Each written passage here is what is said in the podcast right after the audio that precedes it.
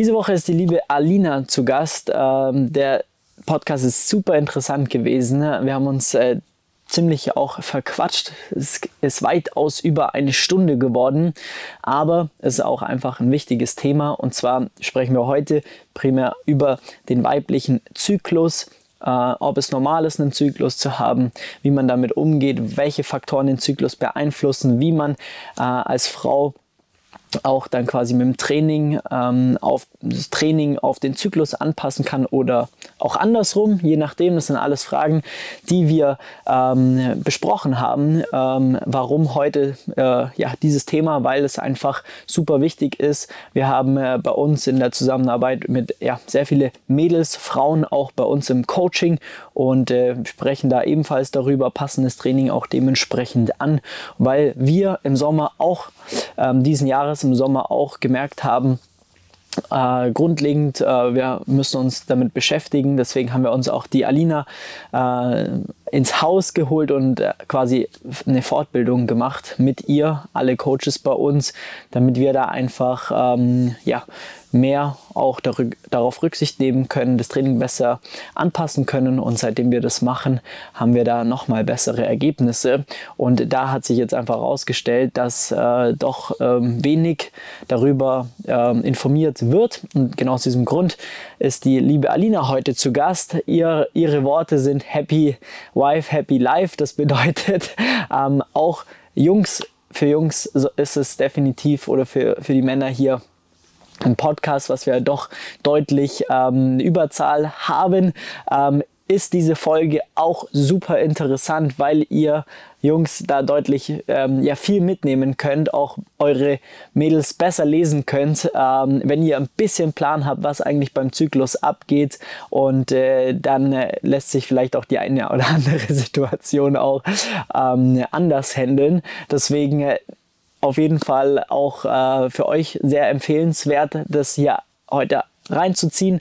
Ähm, und für alle Frauen, alle Mädels ein Muss dieser Podcast heute, wenn ihr euer Training auch äh, wirklich da aufs nächste Level heben wollt oder generell einfach ähm, ja, mehr darüber erfahren wollt. Deswegen absolutes Muss. Da bin ich sehr dankbar dafür. Die Alina hat im, am Ende von dem Podcast nochmal ihre äh, ihr Programm beworben. Äh, da hatten wir aber dann zeitlich eine, eine, eine Verschiebung, weil der Podcast später erst rauskommt. Ähm, ich konnte aber dann trotzdem noch für sie äh, herausschlagen oder für euch herausschlagen, für die Mädels, die da Lust drauf haben, äh, auch mit der Alina zusammenzuarbeiten, dass wenn ihr auf ihr Instagram geht und ihr schreibt, dass ihr an, an äh, dem Programm interessiert seid und ihr kommt vom Podcast, dann macht sie für euch auch nochmal die Türe auf, weil quasi die, das, die Anmelde, der Anmeldeschluss schon in der Vergangenheit liegt. Deswegen, wenn ihr den Podcast heute hört dann und Bock habt, dann meldet euch sofort bei der Alina, sagt ihr kommt vom Podcast, dann äh, macht sie nochmal die Türe für euch auf.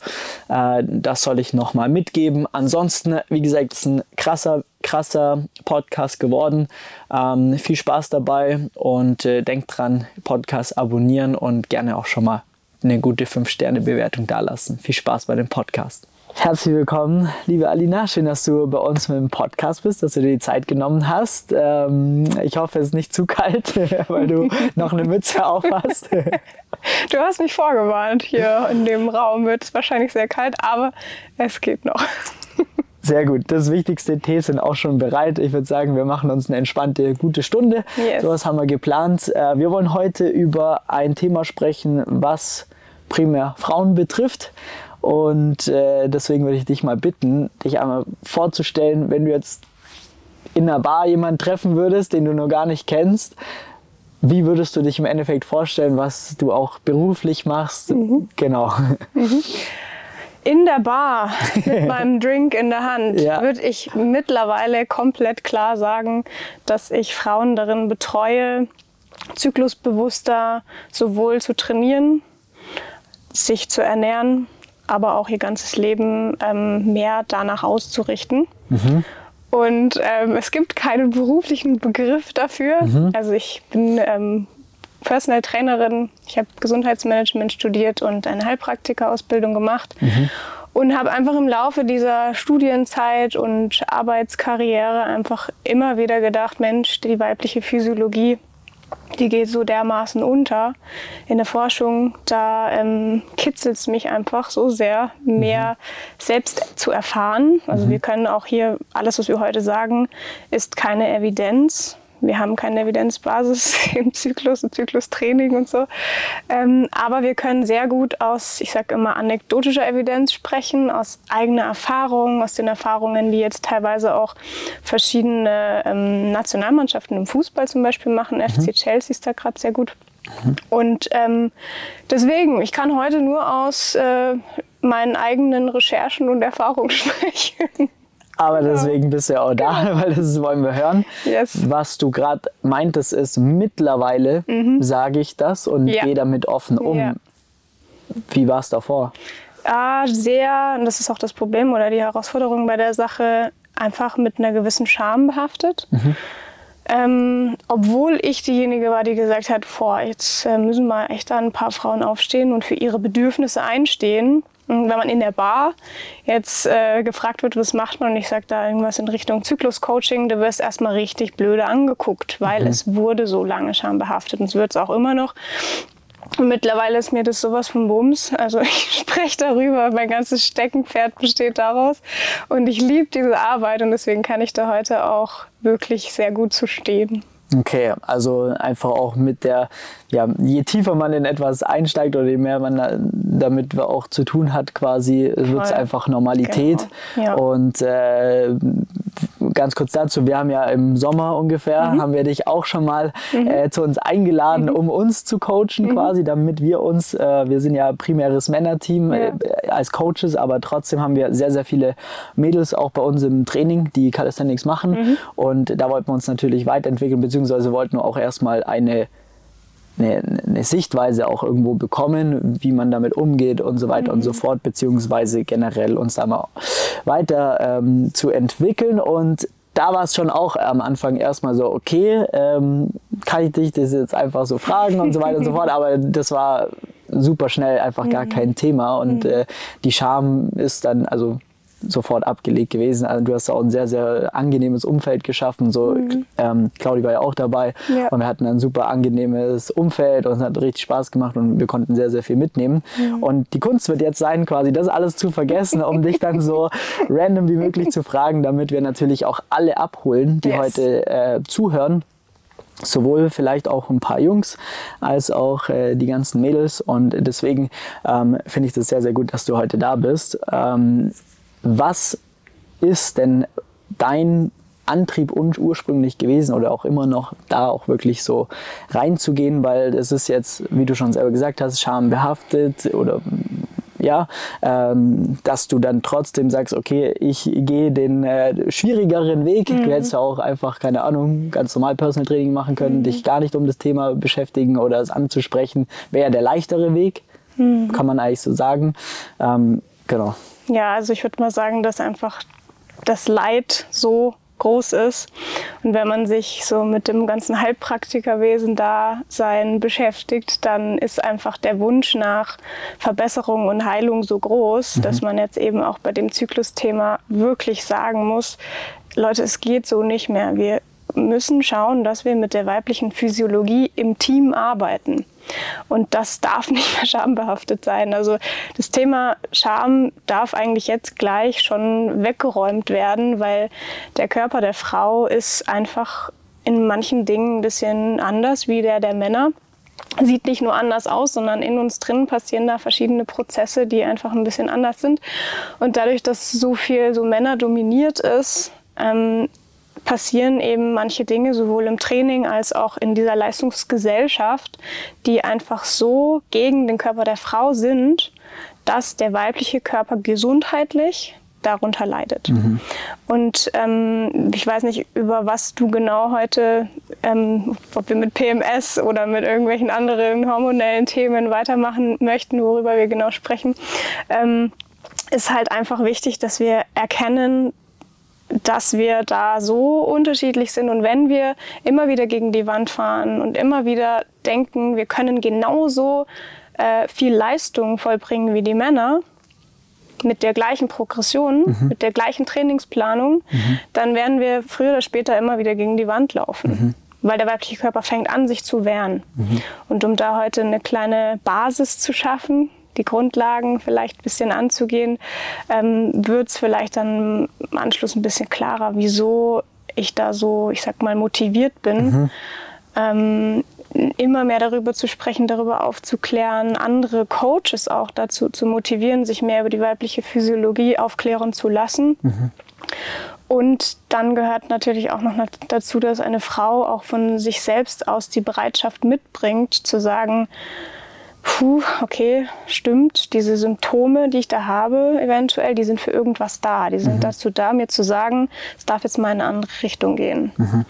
Oder einfach in eine, in eine, Richtung, die mit ein bisschen mehr Körperliebe zu tun hat mhm. und nicht so gegen einen selbst. Einfach, äh, wie sagt man, Augenklappen auf und durch mhm. und nicht links, rechts schauen, sondern wirklich mehr da auf sich selber, auf die ja. Zeichen auch zu hören. Ja. Klar, ich kann mich jetzt da nicht hineinversetzen, mhm. aber ich vergleiche es vielleicht mit mhm. Themen, wo man sagt, okay, wenn mir die Schulter wehtut, der Ellbogen mhm. wehtut, weil das Training zu ja. hart ist, die Technik scheiße ist, dann äh, sind es auch Zeichen von meinem Körper, ähm, was dagegen zu tun und äh, da macht man es ja im Endeffekt auch. Absolut, ja. genau. Also das sind so die beiden Gründe. Es gibt noch weitere, ich sag gerne präventive Gründe. Mhm. Wenn man Gesundheitsmanagement studiert, ja. dann ist man gerne mal im Präventionsbereich unterwegs, ähm, weil es auch für die Wechseljahre wichtig ist, einen gesunden Zyklus gehabt zu haben. Die mhm. Wechseljahre sind weniger schlimm, wenn der Zyklus seine normalen Laufbahnen vollziehen konnte. Mhm. Und auch da wird einfach kaum aufgeklärt. Schwangerschaften verlaufen besser, wenn unsere hormonelle Gesundheit gesund ist. Mhm. Und das ist halt auch wichtig, weil es muss nicht so viel Leid da sein. Es müssen auch nicht so viel Schmerzen da sein, wenn wir einfach nur wissen und mehr Gefühl dafür bekommen, wie wir mit uns individuell umgehen dürfen. Okay, okay, ja. Und ähm, wie bist du dazu gekommen? Du hast ja quasi ähm, studiert erstmal. Mhm. War das da schon? Es war immer so, ja, irgendwie Thema Menstruationszyklus wird halt nur so ganz leicht angeschnitten. Mhm. Und da war einfach so mein innerer Ruf, ich will darüber mehr wissen. Okay. Aber mhm. es gibt nichts. Ich habe mein Studium 2016 abgeschlossen. Wir mhm. haben jetzt 2023. Bald 24. Bald 24 ja. ist schon wieder crazy. Ja. Und also allein. Acht Jahre. Ja, und da war auch schon so, ich weiß, dass da mehr ist, aber mhm. ich kann nichts darüber lesen. Ja. Und wenn wir ein bisschen in der englischsprachigen Literatur gucken, es gab ein bisschen mehr, aber das war einfach, mhm. das war ein Armutszeugnis. Mhm. Und das ist es leider heute auch ja. noch. Und da war dann schon so ein kleiner Antrieb da, immer mal wieder. Ich habe da aber nicht wirklich drauf hören können, weil es gab halt einfach nichts. Und ähm, ich meine, jede, die sich damit so ein bisschen beschäftigt, die weiß, wir leben jetzt gerade in, so in so einem Trend. Es kommt immer mehr, sonst würden wir jetzt wahrscheinlich auch nicht drüber sprechen, über zyklusbasiertes Training und Zyklusanpassungen und so weiter. Und ähm, um nochmal an diese, ja, an dieses, diesen Ursprung zurückzugucken, müssen wir mal schauen. Also klar, ich war selber auch von diversen PMS Beschwerden betroffen mhm. in meiner etwas leistungsorientierteren sportlichen Karriere. Kannst du einmal erzählen, was PMS quasi ja, heißt? Ja, Entschuldige, oder? genau. Also PMS ist das prämenstruelle Syndrom, mhm. also die Beschwerden, die vor der Periode auftreten, von Heißhungerattacken zu Bauchschmerzen, Kopfschmerzen, untere Rückenbeschwerden, Stimmungsschwankungen, Blähbauchverdauungsbeschwerden, äh, blasse Haut, Wassereinlagerung. Die will Liste ist so lang, wir könnten bis morgen noch hier mhm. sitzen, bis ich alle möglichen Symptome durch habe. Ähm, aber ja, das ist PMS. Okay. Und da, um dann quasi weiterzumachen, genau. war dann quasi, ähm, ja, da hast du dich dann damit beschäftigt, beziehungsweise mhm. kam es dazu und. Genau, und dann irgendwann kam dann der Schalter, diese Beschwerden sind nicht normal. Mhm. Das ist nicht natürlich. Was war da so, dass, so, dass du diese Erkenntnis irgendwo hast, so dass so, ja, ist halt so, wird ja vielleicht auch äh, oft so akzeptiert, aber mhm. was war vielleicht so, so das ausschlaggebende, der ausschlaggebende Moment, wo du sagst, okay, das ist schön und gut, aber irgendwie, das kann es nicht sein. Mm, der ausschlaggebende Punkt war, dass ich einfach eingesehen habe, dass dieses leistungsorientierte, was sehr, was zu hart ist, mhm. den weiblichen Körper so sehr stört und dass es dann ähm, unnormal wird. Mhm. Also es gab nicht so diesen einen Moment, mhm. es gab auch keine Zeile, sondern es war so die, die, das, Ergebnis von meinem Studium, von, meinem, von meiner okay. Heilpraktikerschule, mhm. so, okay, jetzt habe ich den weiblichen Körper mehr verstanden mhm. und jetzt weiß ich, was für ihn normal ist. Mhm. Und wenn wir mehr im Einklang mit uns, unseren Werten, unseren Bedürfnissen und auch unserer Anatomie arbeiten, dann hat eine Frau diese Beschwerden nicht. Mhm. Und heute liest man halt ganz oft, die Zyklen sind alle so individuell, weil die, der Lebensstil natürlich auch so individuell mhm. ist. Und deswegen können wir halt auch pauschalisiert nicht sagen, was für die Allgemeinheit der Frauen funktioniert. Und deswegen mache ich eins zu eins Coaching. Okay. Das ist ja in der Trainingsplanung nichts anderes. Wir können keinen Absolut. pauschalen Plan ja. erstellen. Und ansonsten, ich muss da echt selber überlegen, ob es so diesen einen Moment gab. Das war einfach ein Prozess, der sich so entwickelt hat aber auch dann mit eigentlich mit der eigenen Motivation immer mehr sich darüber anzueignen, sich einzulesen mhm. ähm, und natürlich durch das Studium auch und dann auf einmal ist so ein bisschen äh, ein Licht aufgegangen und so, so, so hört sich's an. Ja, genau. Und tats tatsächlich auch Fehler zu machen. Also auch selbst im zyklusbasierten Training, so wie man es heute vielleicht liest. Ich letztes Mal mit diesem ganzen Jahreszeitenmodell und können wir vielleicht mhm. auch noch zu sprechen kommen. Ich habe das auch gemacht, dass ich verschiedene Übungen rausgelassen habe, dass ich die Sportarten zum Teil ein bisschen angepasst habe. Mhm das ist nach hinten losgegangen. Mhm. Also auch da die Erfahrung mitzubringen, was funktioniert für mich und was mhm. funktioniert nicht, äh, war halt auch spannend und ähm, dementsprechend, ja, bin ich ganz gespannt okay. auf deine weiteren Fragen. Okay, cool, weil äh, dann würde ich da jetzt mal quasi mal einsteigen generell, dass wir mal über den Zyklus generell mhm. sprechen mhm. mit der einfachen oder mit der ersten Frage, ist es denn normal, einen Zyklus zu haben? Oder ja. hat jede Frau einen Zyklus? Es ist normal, einen Zyklus zu haben. Ausrufezeichen. Es ist gesund, einen Zyklus zu haben. Ausrufezeichen, Ausrufezeichen, Ausrufezeichen. Und ähm, jede Frau, die keinen Zyklus hat, es stimmt irgendwas im hormonellen System nicht. Mhm.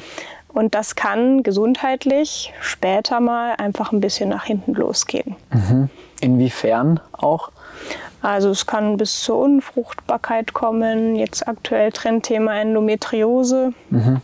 Frauen, die halt überhaupt gar keine Rücksicht auf ihren hormonellen natürlichen Verlauf äh, nehmen, die bringen verschiedene Risiken für unterschiedliche Unterleibserkrankungen mit. Mhm. Und ähm, ich habe auch lange überlegt, ob ich das immer wieder in Podcasts oder grundsätzlich auch in meinen Workshops erwähnen soll. Meine Mama ist an Ovarialkrebs verstorben, also, mhm. unter, also ähm, Eierstockkrebs. Mhm. Und das war natürlich auch noch ein Punkt, noch mehr die weibliche Physiologie zu verstehen, um auch karzinogene Risiken auszuschließen. Mhm.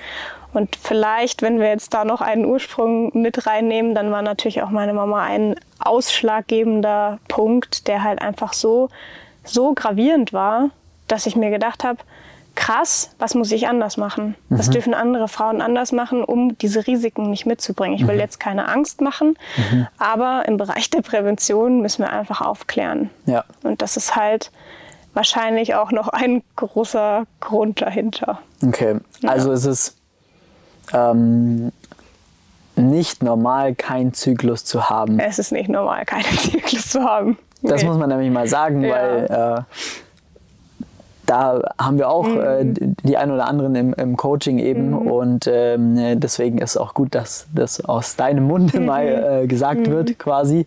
Ähm, genau. Was, wenn wir uns den Zyklus selber anschauen, was auf der Prozessebene quasi, was, was passiert da eigentlich? Also was ist mhm. der Zyklus eigentlich? Ja, wenn wir es mal komplett unkompliziert machen so wollen und haben. auch die Hormone noch gar nicht nennen, weil dann wird es manchmal ja. ein bisschen komplizierter.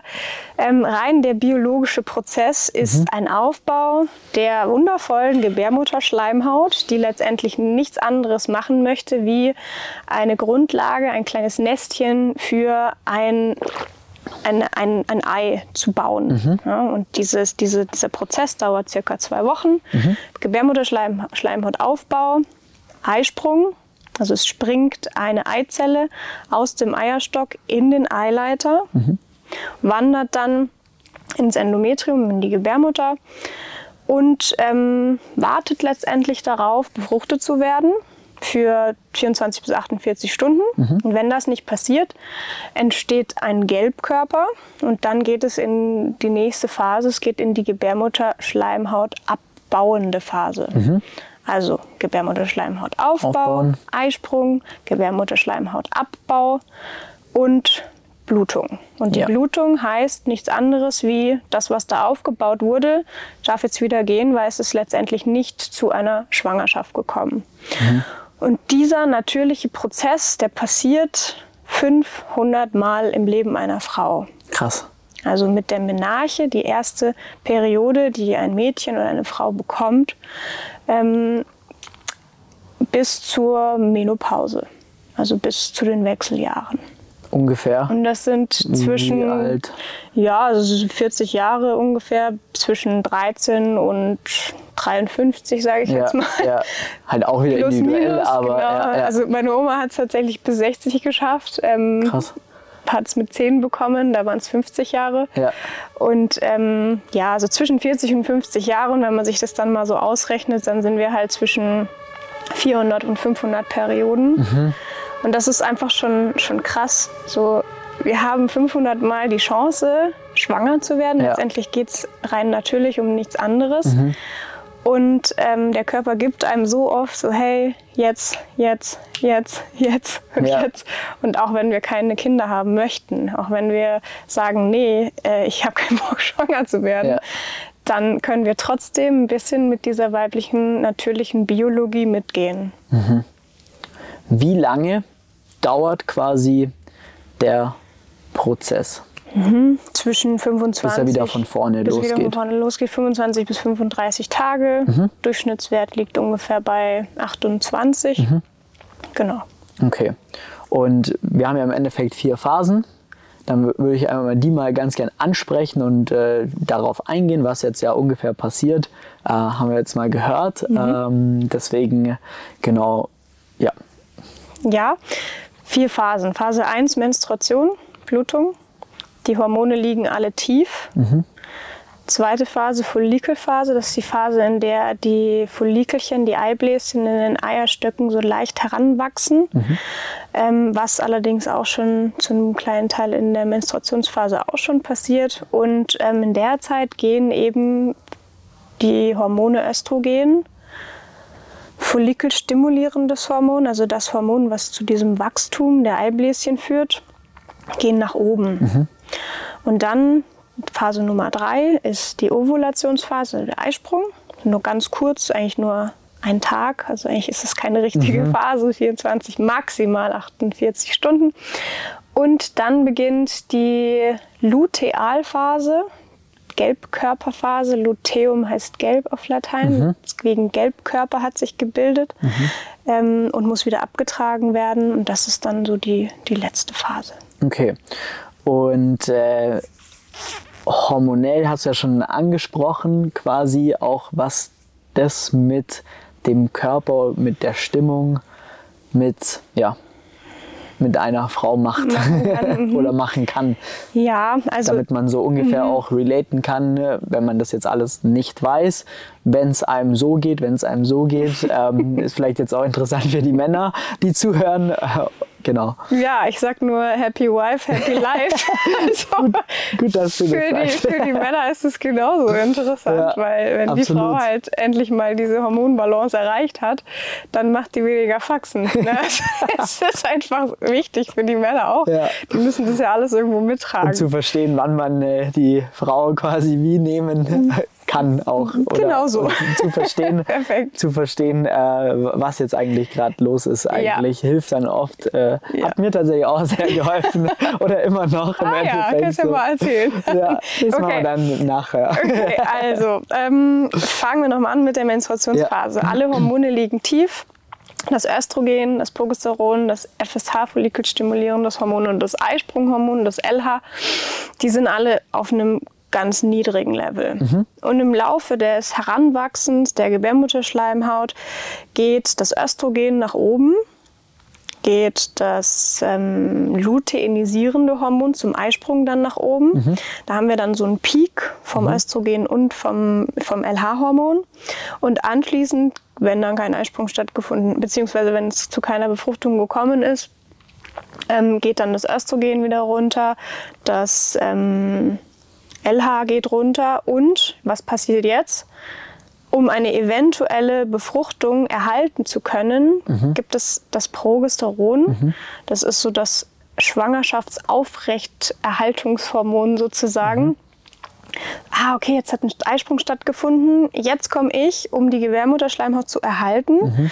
Und es dauert dann so fünf, sechs Tage. Und dann checkt der Körper, ach nee, schade, jetzt hat es wieder nicht geklappt. Mhm. Und dann gibt es eben einen Abfall von Progesteron und Östrogen gleichzeitig. Ähm, FSH und LH sind alle schon wieder unten. Mhm. Und wenn dieser Abstieg passiert, mhm. spricht man dann eben von dieser bisschen schwierigeren ähm, prämenstruellen Zeit. Mhm. Wie wirkt sich das aus? In, ja, kann sich das auswirken? ich hatte vorhin ja schon diese Symptome von PMS gesagt. Ja. Und das kann sich auswirken in eben Stimmungsschwankungen. Mhm. Ich sag den einen Tag das, den anderen Tag das, du bist an allem schuld und Punkt. Mhm. Oder äh, Blähbauch, Heißhungerattacken mhm. oder ähm, ja, ganz arge Unterleibsschmerzen, was auch bis in die Beine ausstrahlen kann. Mhm. Und ähm, ja, lange Zeit hat man eben gedacht, dass genau dieser Abfall von den Hormonen, dieser Abstieg, zu diesen Beschwerden führt. Mhm. Und wir können nur dann von dieser schlimmeren PMS-Zeit reden, wenn eine bestimmte Hormondisbalance, also ein Ungleichgewicht von Progesteron und Östrogen vorhanden ist. Mhm. Und das liegt eben daran, wie wir uns verhalten haben in den Tagen zuvor, also in dem ganzen Zyklus eigentlich zuvor. Weil der Abfall ist eigentlich gar nicht so schlimm. Mhm. Der ist eigentlich was, was vielleicht ein bisschen die Stimmung in den Keller bringen kann, aber alle anderen Symptome, die, die müssen und dürfen eigentlich nicht sein.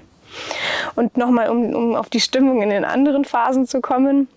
Sobald die Menstruation eingetreten ist, fühlen sich die meisten Frauen einfach wieder so ein bisschen ähm, freier. Die Stimmung geht langsam wieder hoch. Mit dem Östrogenanstieg geht die Stimmung noch weiter hoch. Zum Eisprung heißt es, da hätten sie die beste Laune und fühlen sich auch am wohlsten im eigenen Körper. Sobald das Progesteron dann ähm, mit ins Spiel kommt, geht die Laune so, ja, ein bisschen mehr irgendwie in den Keller. Gedämpfter. Genau. Ja. Und das zieht sich dann über die ganze Lutealphase hinüber. Und es hat auch seine physiologischen und endokrinologischen Gründe, wieso mhm. das so ist, die aber nur dann schlimm werden, wenn es halt einfach ausartet. Okay. Und das ist ein sehr guter Punkt. Ausarten, weil du hast ja gerade gesagt, dass PMS ist ja im Endeffekt, kann man eigentlich beeinflussen, mhm. sehr stark und es ist nicht normal. Mhm. Und es kommt ja darauf an, viel unter anderem, was in dem, eigentlich über die ganze Zykluszeit davor ja. auch gemacht wird, getan wird. Ähm, und da würde ich jetzt ganz gern mal reingehen, ja. um einfach mal auch zu verstehen, welche Themen ähm, fördern eigentlich mhm äh, quasi genau die PMS-Beschwerden. Mhm. Mhm. Und äh, was sind da so krasse No-Gos, mhm. die aber vielleicht in der, in der Gesellschaft oder einfach ja, generell gar nicht wirklich bewusst gemacht werden. Also die gemacht werden, aber im Endeffekt nicht wirklich wissen, dass das, ein, äh, dass das äh, dazu führt oder ein Problem sein kann. Mhm. Also wenn wir mal ein bisschen im Sportbereich bleiben, ist natürlich das Thema mangelnde Regeneration ganz groß geschrieben. Mhm. Bei vor allem Leistungssportlerinnen, die vielleicht auch an, immer mal wieder an Wettkämpfen teilnehmen und halt einfach ihre Leistungen immer wieder laut Plan, der halt nicht auf die weibliche Physiologie zugeschnitten ist, mhm. ähm, trainieren müssen. Mhm. Und da, wenn man halt Cortisolmessungen macht, also Stresshormonmessungen in der Nebenniere, dann ähm, sieht man halt, dass einfach ein ständiger hoher Cortisolspiegel, ein hoher Stresslevelspiegel zu mehr prämenstruellen Beschwerden oder dann letztendlich auch ähm, so argen Zyklusbeschwerden führen kann, dass nicht mal mehr ein Eisprung stattfinden kann. Mhm. Also Thema mangelnde Regeneration ist gleich zu viel Stress, zu hohe Leistungsfähigkeiten. Ähm, und sobald die Regeneration größer geschrieben wird, sobald wir regenerativer trainieren oder die Fenster, die Regenerationsfenster ein bisschen größer gestalten, wird automatisch der Zyklus gesünder.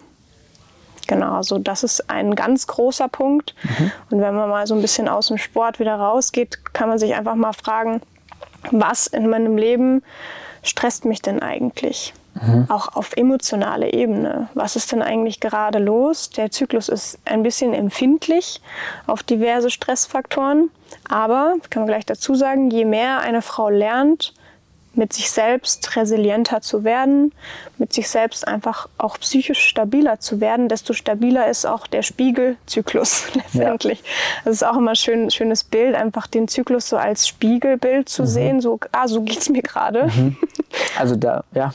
ähm, und da halt auch einfach mal im Leben zu schauen, und dafür mache ich ja diese Coaching-Arbeit auch mhm. ein bisschen ganzheitlicher, was ist denn in diesem Leben einer Frau los? Mhm. Was kann man denn, an welchen Schrauben lässt sich drehen, mal abgesehen nur vom Sport? Mhm. Und dann kommen wir irgendwann sehr schnell auch auf das Thema Ernährung zu sprechen. Ähm, wie ernährt sich eine Frau? Ist sie oft in ihrem Energiedefizit? Weil das führt dazu, dass also quasi, quasi in einem Kaloriendefizit, Kaloriendef also weniger genau. essen, als man im Endeffekt verbraucht. Genau, genau. Und wenn das einfach über einen langen Zeitraum der Fall ist, dann kann unser wichtiges Sexualhormon Östrogen kann einfach nicht weit genug nach oben gehen, weswegen der ganze Zyklus nicht funktioniert. Mhm. Zu wenig Östrogen bedeutet im Umkehrschluss ja dann auch immer, kein Eisprung, mhm. kein Progesteron. Mhm. Die ganze zweite Zyklushälfte gibt es einfach nicht mehr. Mhm. Und das ist halt einfach ähm, ein gesundheitliches Risiko, wenn man es auf eine lange Zeit rauszieht, dass man einfach diesen Zyklus gar nicht erst bekommt. Und da kann man eben natürlich in der Ernährung auch schauen, ähm, was passt denn individuell auf diese Frau, was kann man rein kalorisch tun mhm. und ähm, welche Lebensmittel verträgt sie gut, welche nicht. Das, ich würde so gern mehr über die Ernährung pauschalisiert sagen, aber ich glaube, es gibt in keiner Ernährungswissenschaft so viele Belege, die sich gegenseitig ja. widerlegen okay. in der Ernährung. Ähm, aber grundsätzlich Thema genügend Fette, genügend Proteine mhm. und ja auch Kohlenhydrate, Kohlenhydrate genau bitte, bitte, bitte. Ja. Auch tatsächlich ein bisschen zyklusabhängig. Mhm. Erste Zyklushälfte, Follikelphase, Menstruationsphase, Carbs nach oben schrauben, Zweite Zyklushälfte, meinetwegen ein kleines bisschen runterschrauben, Proteine hoch und Fette hoch. Mhm. Und ähm, das ist einfach so wichtig, dass wir einfach schauen, haben wir uns genügend genährt? Weil so, so wird einfach die Fruchtbarkeit eingeschränkt. Und da kommt dann auch wieder das Thema mentale Gesundheit dazu, Stressfaktoren. Stresst mich die Ernährung? Mhm. Ist das vielleicht auch noch ein Punkt? Und dann wird es natürlich schnell mal komplex. Ja, ja. Aber also Kaloriendefizit und mangelnde Regeneration sind zwei ganz große Faktoren. Dann Kaloriendefizit über einen sehr langen Zeitraum. Zeitraum oder auch unter anderem ein sehr aggressives, wahrscheinlich beides dann quasi. Ja, Wenn man jetzt genau. sehr, sehr stark in, äh, auch innerhalb von ein, zwei Monaten äh, in ein sehr starkes Kaloriendefizit geht, dann kann das wahrscheinlich auch schon da einen Ausschlag hervorrufen. Ja, oder? also auch individuell. Manche Frauen, die beispielsweise jetzt, wo es sehr, sehr extrem ist, jetzt in irgendwelchen Bikini-Fitness-Klassen oder sowas, okay. manche schaffen es bis zu 15 Prozent Körperfettanteil okay, noch ihren Zyklus zu haben. Mhm.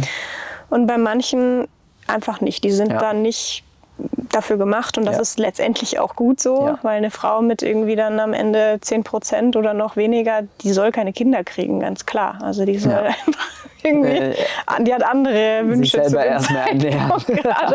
Das geht halt einfach nicht. Ähm, genau, und wenn man jetzt mal zum Beispiel eine Fastenkur macht, ne, also wenn man jetzt zum Beispiel mal eine Woche lang einfach kaum was isst, das ist mal nicht schlimm. Mhm. Ähm, damit kann der Körper sogar sehr gut die Entgiftungswege auch ein bisschen aktivieren mhm. und da ein bisschen was loslassen, was vielleicht nicht reingehört. Ähm, deswegen kann das auch mal eine gute Sache sein, mhm. aber vielleicht einmal im Jahr. Okay. Ja. Und wenn man auf einen Wettkampf hintrainiert, auch jetzt bei dir in deinem Bereich, dann würde man im Sportbereich sagen, ja, es ist schon mal normal, dass der Zyklus da an der einen oder anderen Stelle halt nicht so verlaufen kann, wie mhm. er verlaufen sollte. Und wenn eine Wettkampfzeit heißt 15 Jahre geht, dann wird es irgendwann, ja. ist es einfach ein Gesundheitsrisiko. Ja, ja, ja. Oder dann eben dann das nochmal eben eine sehr lange Zeit im Kaloriendefizit, was mhm. ja auch mhm. viele unterbewusst eigentlich machen, ja. äh, denen das gar nicht bewusst ist, dass sie sich eigentlich in einem Kaloriendefizit befinden. Ne? Ja. Und dann fand ich eben auch super spannend, was du uns gesagt hast, dass ja quasi in der zweiten Zyklushälfte eigentlich die Frau viel mehr Kalorien nochmal verbraucht quasi, mhm. weil sie die braucht für den Abbau. Mhm. genau, Endeffekt. genau. Also wir sprechen davon, wir wissen es nicht genau, es ist auch mhm. so individuell zwischen 200 und 400 Kilokalorien pro Tag. Was schon viel ist. Einfach. In der Gebärmutter abbauenden Zeit. Ja. Das ist ein anstrengenderer Prozess. Ja. Wir haben einfach mehr Energieverbrauch. Und genau da, das ist auch der Grund, wieso so viele Frauen Heißhungerattacken mhm. haben, mhm. weil sie sich halt an vielleicht einen Ernährungsplan halten, der komplett unter ihrem aktuellen ähm, Energielevel liegt. Mhm. Und das ist halt schon wichtig, dass man da in der Zeit vielleicht mal nochmal mit 200 Kilokalorien mehr, wenn man mit Kalorien arbeitet, ja da noch mal ein bisschen hochfährt. Voll gut. Und dann Thema, was man isst, ist ja auch sehr ähm, ausschlaggebend, ausschlaggebend für wie verläuft der Zyklus dann auch, dass ja. du uns da, ich meine, das ist ein Riesenthema, da kann man den ganzen Tag drüber sprechen, mhm. aber dass wir vielleicht mal so eine Handvoll No-Gos einfach mal mitbekommen, was keine Ahnung, wie zum Beispiel, was du gesagt hast, Kaffee auf dem nüchternen Magen. Äh, das Erste, mhm. was man macht nach dem Aufstehen, Kaffee zu trinken, ist jetzt vielleicht nicht das Optimalste. Dass wir da mal so eine, ein paar No-Gos bekommen, einfach, dass mhm. ähm, ja, da vielleicht die eine oder andere wach, wachgerüttelt wird. ja, also ich meine, ich glaube, Menschen wissen, was für den menschlichen Körper gesund ist und was nicht eigentlich. Also ich, vielleicht bin ich schon zu lange in diesem Bereich. Ja, ich, also aber würde ich auch sagen, aber man, manchmal erschreckt mich tatsächlich okay. trotzdem, ja, wo du eigentlich glaubst, das sollte mhm. absolut selbstverständlich sein und die Person, egal männlich oder weiblich, schaut dich mit solchen Rehaugen mhm. an. Also was? Das kann ja gar nicht sein. Das war schon immer so, so quasi. Ähm, deswegen äh, ja, fangen wir okay. lieber bei Null an. Okay, also ähm, Hauptfeind Nummer eins Zucker. Und zwar nicht irgendwie Fruchtzucker aus gesunden Obst und Gemüse, sondern Industriezucker. Vor allem in der Lutealphase ein Risikofaktor für mhm. prämenstruelle Beschwerden. Und auch für eben diese Wassereinlagerungen, mit denen viele Frauen auch dann mental, psychisch zu kämpfen haben. Ähm, je mehr Wasser, desto, je mehr Zucker, desto mehr Wassereinlagerung. Ähm, je mehr Zucker, desto schlechter die Entgiftungswege und auch die Menstruation ist ein kleiner Entgiftungsprozess. Je mehr Arbeit für die Entgiftung, sprich Leber und Darm, desto mehr Arbeit auch für den Unterleib. Mhm. Und das ist einfach eine wichtige Sache. Ja. Ähm, dann Koffein. Ja, Koffein ist auch eine individuelle Sache. Manche Frauen vertragen auch Kaffee in der prämenstruellen Zeit ganz gut, manche eben nicht. Und da kann man ein bisschen drauf schauen, weil der Tipp, Kaffee nicht auf leeren Magen zu trinken, auch für Männer, ist meistens auch ganz gut. Ja, weil ich auch angepasst. Schön. Ja. Geht's dir damit? Gut. okay. Weil Koffein einfach unseren Cortisolspiegel ja. nach oben schießen lässt. Und dann ist es mal gerne auch noch mal eine zweite oder eine dritte Tasse. Und wir haben ja sowieso schon einen ganz natürlichen Anstieg von Cortisol am Morgen, Morgen. sobald ja. Licht in unsere Augen scheint, sobald der Körper dann ausgeschlafen ist, geht Cortisol hoch. Und ähm, dann knallen wir erstmal noch zwei, drei Tassen Kaffee drauf und der Cortisolspiegel geht noch weiter hoch. So, und was passiert dann? Der Körper ist sowieso schon in so einem Modus, ja, wir schaffen jetzt, wir machen jetzt, wir sind jetzt wach und ähm, jetzt legen wir noch, noch eine Schippe drauf und dann kann es halt sein, dass es relativ schnell zu einem ähm, Blutzuckerabsturz mhm. kommt und somit der Heißhunger dann noch größer wird. Mhm. Dann kommt auch noch dazu, dass ähm, Kaffee ein entzündungsförderndes Nahrungsmittel ist. Dazu kommen wir dann gleich als nächstes. Alles, was entzündungsfördernd ist, macht prämenstruelle Beschwerden schlimmer. Mhm. Und von Entzündungsförderung sprechen wir eben, wenn es um Zucker geht, wenn es um verarbeitete Nahrungsmittel geht. Fast Food. Fast Food, richtig. ähm, aber auch wenn es um ja, ungesundes oder eben zu arg verarbeitetes Fleisch geht, wenn es um ähm, mit Antibiotikum gefütterten Masttierhaltungsschmarrn geht mhm. und so. Also das ist schon auch wichtig, dass Fleisch nicht immer gutes Fleisch ist. Mhm. Also auch ein schlechtes Hähnchen ja. oder ein Rind kann auch PMS-Beschwerden verschlimmern, wenn es einfach aus einer Massentierhaltung kommt. Da ist auch noch zusätzlich Stresshormon mit drinnen. Brauchen wir nicht. Ja. Ähm, ja, also Zucker, Koffein, entzündungsfördernde Nahrungsmittel sind so, glaube ich, die drei wichtigsten mhm. Punkte. Mhm. Wenn man nur allein mit denen mal schon ein bisschen arbeitet, dann kommen die meisten Frauen schon um einiges besser klar. Mhm. Aber jetzt kann man ja nicht sagen, ich darf nie wieder eine Pizza essen oder so. Wann kann man, also in welcher Phase würdest du noch sagen, so da kannst du auf jeden Fall auch mal eine Pizza essen und äh, wann vielleicht, auch wenn es schwierig ist, aber da vielleicht dann eher nicht oder was weiß ich, irgendwas anderes. Aber. Mhm. Also besser vertragen tun die meisten Frauen eben in der Menstruationszeit und in der Follikelphase, mhm. auch in der Eisprungzeit und in der frühen Lutealphase. Mhm. Die ganzen bisschen verarbeiteteren Lebensmittel besser, weil unser Kohlenhydratstoffwechsel an diesen Zeiten besser funktioniert. Mhm. Also je tiefer die Hormone liegen, mhm. das ist wie bei euch, deswegen haben Männer im Schnitt weniger Fett. Mhm. Ähm, wir haben einfach eine Phase, da ist mehr ähm, Kohlenhydratstoffwechsel und auf der anderen, in der anderen Phase, zweite Zyklushälfte, mehr Fettstoffwechsel. Mhm. Und ähm, es ist ja alles eine Sache immer der Balance. Also es ist auch nicht schlimm, wenn man mal eine Pizza isst und vor der Menstruation steht. Ja. Aber was haben wir am Rest des Tages noch gegessen? Ja. Was haben wir in den Tagen zuvor gegessen? Ja, also, den ganzen äh, Mo ja, genau. Monat oder die, die, ganze Zeit im Endeffekt. Genau, okay. Genau. Also kann man grob sagen, in der ersten Hälfte ist es äh, verträglicher. Verträglicher, mhm. genau. Ähm, also es ist jetzt nicht so, dass man ja nur auf Verzicht leben muss, sondern äh, das ist schon okay, aber halt ja. in Maßen und äh, zu, im Idealfall, wenn man einfach da ein bisschen bewusster ist, was ja dann im Endeffekt das ist, dass man dann zum, ja, zu den richtigen Zeiten einfach schaut, was man wo ist, genau. sozusagen. Genau, genau. und mhm. vielleicht um dann noch hinzuzufügen, ähm, wenn Frauen in der PMS-Zeit es ein bisschen drauf anlegen, also ich habe das auch immer mal wieder ausprobiert, um auch mhm. zu gucken, stimmt es wirklich, was ich da immer erzähle, ja. ähm, zum Thema ähm, Darmfunktion. Und zwar, wenn wir in der prämenstruellen Zeit stehen, mhm. verändern sich unsere, ähm, unsere Darmfunktionen.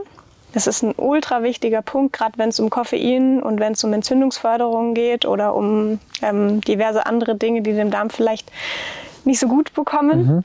Mhm. Wenn die Hormone Progesteron und Östrogen abfallen, mhm. dann geht ein bestimmtes Hormon hoch. Das hatte ich noch nicht genannt, das ist auch nicht so wichtig. Das heißt, heißt Prostaglandine. Okay. Und die, das sorgt dafür, dass es eben noch mehr Bewegung gibt im Abstoßprozess der Gebärmutterschleimhaut, mhm. also das Einleiten dann kurz vor der Periode. Mhm. Und wenn diese Prostaglandine hochgehen, haben wir in unserem Darm Beobachtungen, dass einfach ein bisschen mehr Arbeit passiert.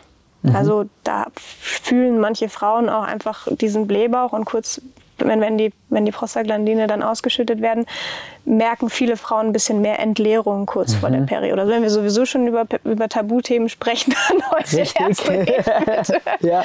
ähm, Und wenn wir es eben vorher darauf angelegt haben, zu viel Koffein und zu viel Entzündungsförderung zu uns zu nehmen, dann ist einfach das Risiko für einen weicheren Stuhl mhm.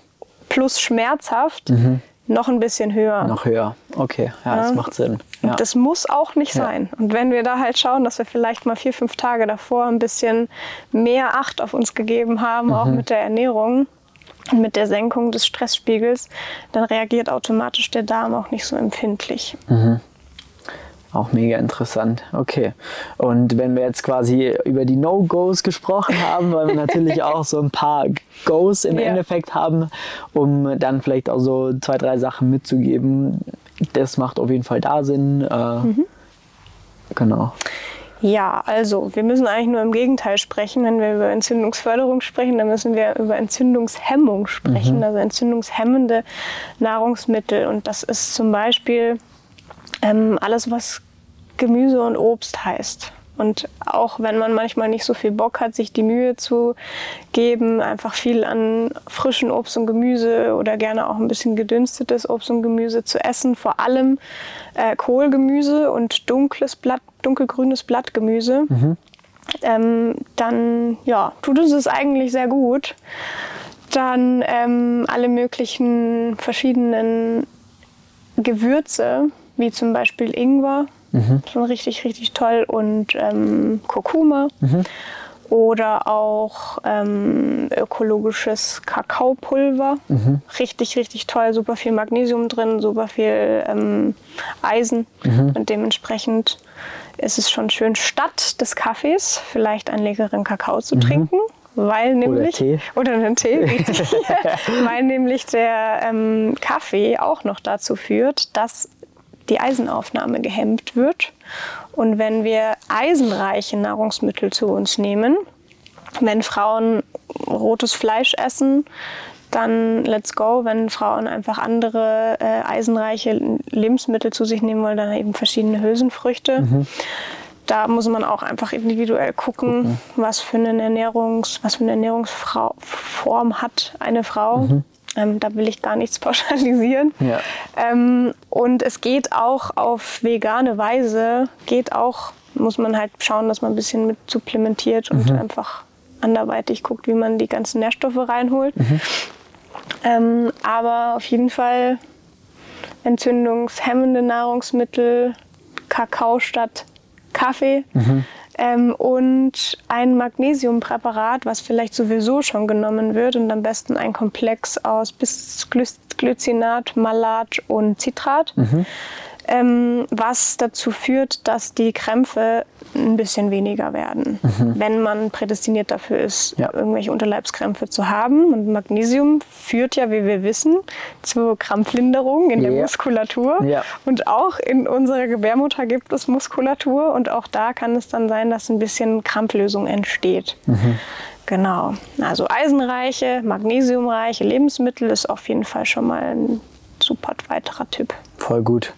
Okay, um das dann schon ähm, auf jeden Fall äh, ja, bewusster anzugehen und auch da einfach gezielt auch mal drauf zu schauen, ja. schadet es nicht, sich da auch mal irgendwo eine Liste hinzuhängen, um mhm. zu gucken, äh, wann vielleicht war es eher und so weiter. Das äh, ist wahrscheinlich eine, eine gute Sache. Voll, also Ernährung ist wirklich, ich würde mal sagen, gemeinsam mit der Stressreduktion oder Aufbau der Stressresilienzen sind so die zwei Hauptpunkte, bevor es dann mit dem Training erst richtig losgeht. Okay, okay.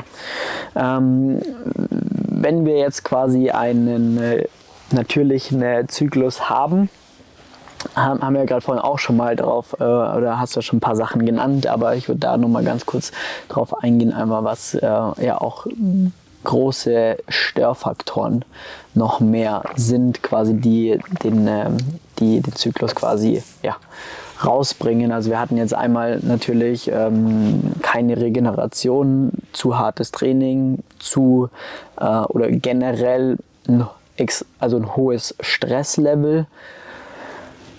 Ernährung ähm, haben wir jetzt einige Sachen angesprochen. Gibt es sonst noch irgendwas, wo du sagst, das sind äh, Themen, die ähm, den Zyklus einfach stark beeinflussen können? Mhm, Perfektionismus. Okay. Also gerade wenn wir uns jetzt da drin aufhalten, diverse Themen zu optimieren, mhm. dann passiert es sehr schnell, dass ähm, Frauen einfach jetzt auf einmal alles richtig machen wollen mhm. und sich dann so einen Druck machen und dann halt sagen, boah, scheiße, jetzt habe ich das aber nicht gemacht so und dann mache ich mir damit ja noch mehr Druck, sprich noch mehr Cortisol. Ja. Also legt bitte jegliche Form von Perfektionismus ab, weil es ist so wichtig, den Körper kennenzulernen und auch mit einer gewissen Ruhe mhm. kennenzulernen. Okay, jetzt habe ich das mal ein bisschen angepasst, es hat jetzt vielleicht noch nicht so funktioniert. Oh Gott, oh Gott, was soll ich denn jetzt noch anders machen? Also da hilft es wirklich, sich vielleicht ein bisschen ähm, Betreuung mhm. zu erlauben, mit jemandem zusammenzuarbeiten, der einen da vielleicht auch immer mal wieder ein bisschen runterbringt mhm. und so. Weil das ist, beobachte ich so oft in meinen Coachings. So, oh, jetzt hast du mir so viele Sachen mitgegeben, es funktioniert einfach nicht, was mache ich denn immer noch falsch okay. und so. Also, okay. Perfektionismus ist ein, ein großer Störfaktor. Okay. Vielleicht hilft es einem da ja auch irgendwo vor Augen zu haben, dass man im Endeffekt 500 Zyklen hat. Chancen hat. Chancen genau. hat im Endeffekt. ja. Äh, und je früher man damit anfängt, desto mhm. schneller geht es natürlich auch. Ähm, aber man hat auch eine, schon ja. eine größere Bandbreite genau. auch, äh, das auszuüben. Genau. Ja, Ich sage immer, es darf ruhig sechs Zyklen dauern, mhm. bis man wirklich von einer, von einer Harmonie und von einem Einklang mit sich und mit den Hormonen sprechen kann. Und das ist halt Krass, einfach ja. auch wichtig, dass man da weiß, das geht nicht von Zyklus zu Zyklus. Mhm sondern das geht jetzt von dem Zyklus vielleicht dann in den nächsten vier, fünf, sechs Monaten. Das war auch spannend in der letzten Runde von meinem Online-Kurs. In den ersten Zyklus hat sich ein bisschen was getan ja. und ist noch mehr vorangegangen, noch mehr, noch mehr. Und dann ging es vielleicht auch mal wieder nach hinten los. Mhm.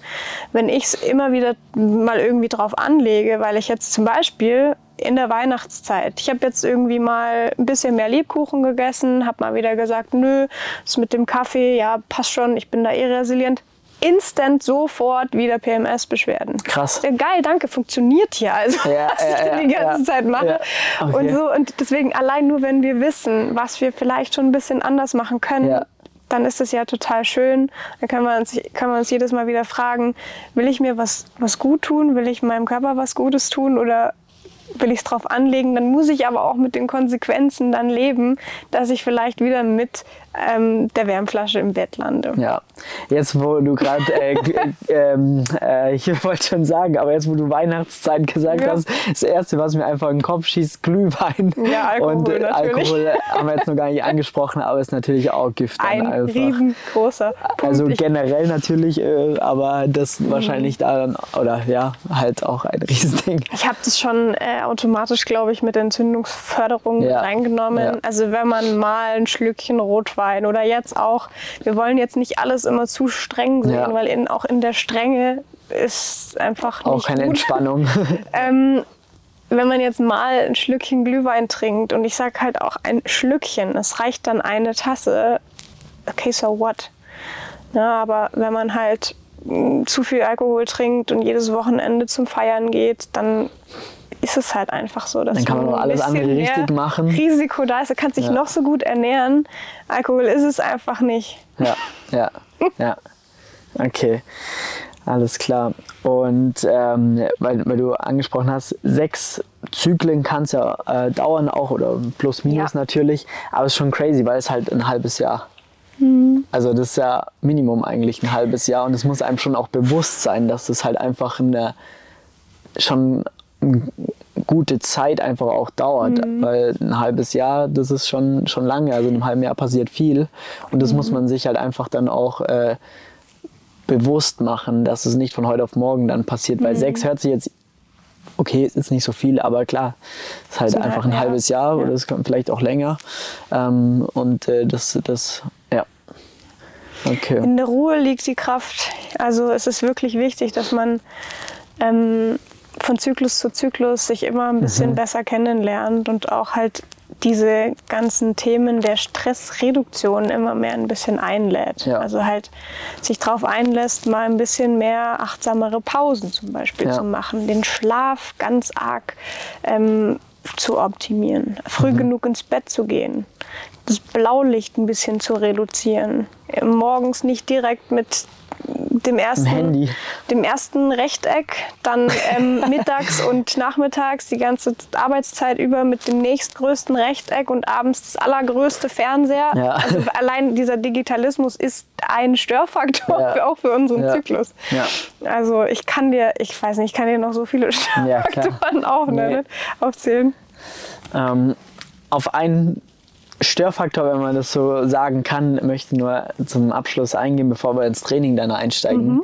Ähm, wir haben ja jetzt eigentlich immer über einen natürlichen weiblichen ja. Zyklus gesprochen, deswegen äh, ist es äh, ganz klar, dass wir auch noch über die Pille sprechen müssen, ähm, weil es nichts Natürliches ist und das würde ich auch einfach mal anreißen, mhm. was quasi ich meine, ich, für mich ist es mittlerweile ein, ein, ein Thema bei vielen Frauen, Mädels um mich herum, ähm, dass das immer normaler wird, die Pille abzusetzen. Aber irgendwie jeder hat halt schon mal quasi eine Pille ähm, genommen fast. Und dass jetzt gerade so eine so eine neue Generation mhm. so ranwächst, dass da viel mehr aufgeklärt wird, dass darüber mehr darüber gesprochen wird, dass viel weniger die die Pille nehmen und ähm, wenn die Mädels jetzt Kinder bekommen, dann ist wahrscheinlich die Generation, die gar keine Pille mehr bekommen. Das denke ich geht schon in, in, in eine richtige mhm. Richtung mhm. gerade. Aber warum nimmt man eine Pille?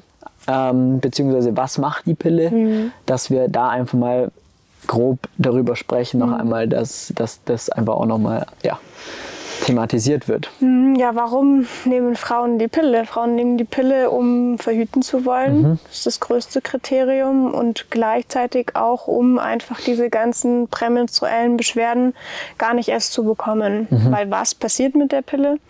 Alle, Östro alle ähm, Hormone, Östrogen, luteinisierendes Eisprunghormon, Progesteron werden einfach eingedämmt. Mhm. In der Pille sind Hormone drin, die dazu führen, dass einfach unsere natürlichen Sexualhormone einfach, wenn man diesen Kurvenverlauf vor sich hat, einfach mhm. so einen so einen Strich haben ne, oder nur so ganz leichte Anstiege haben. Also extrem gedämmt werden genau, eigentlich, genau, ja. Genau, und das macht die Pille.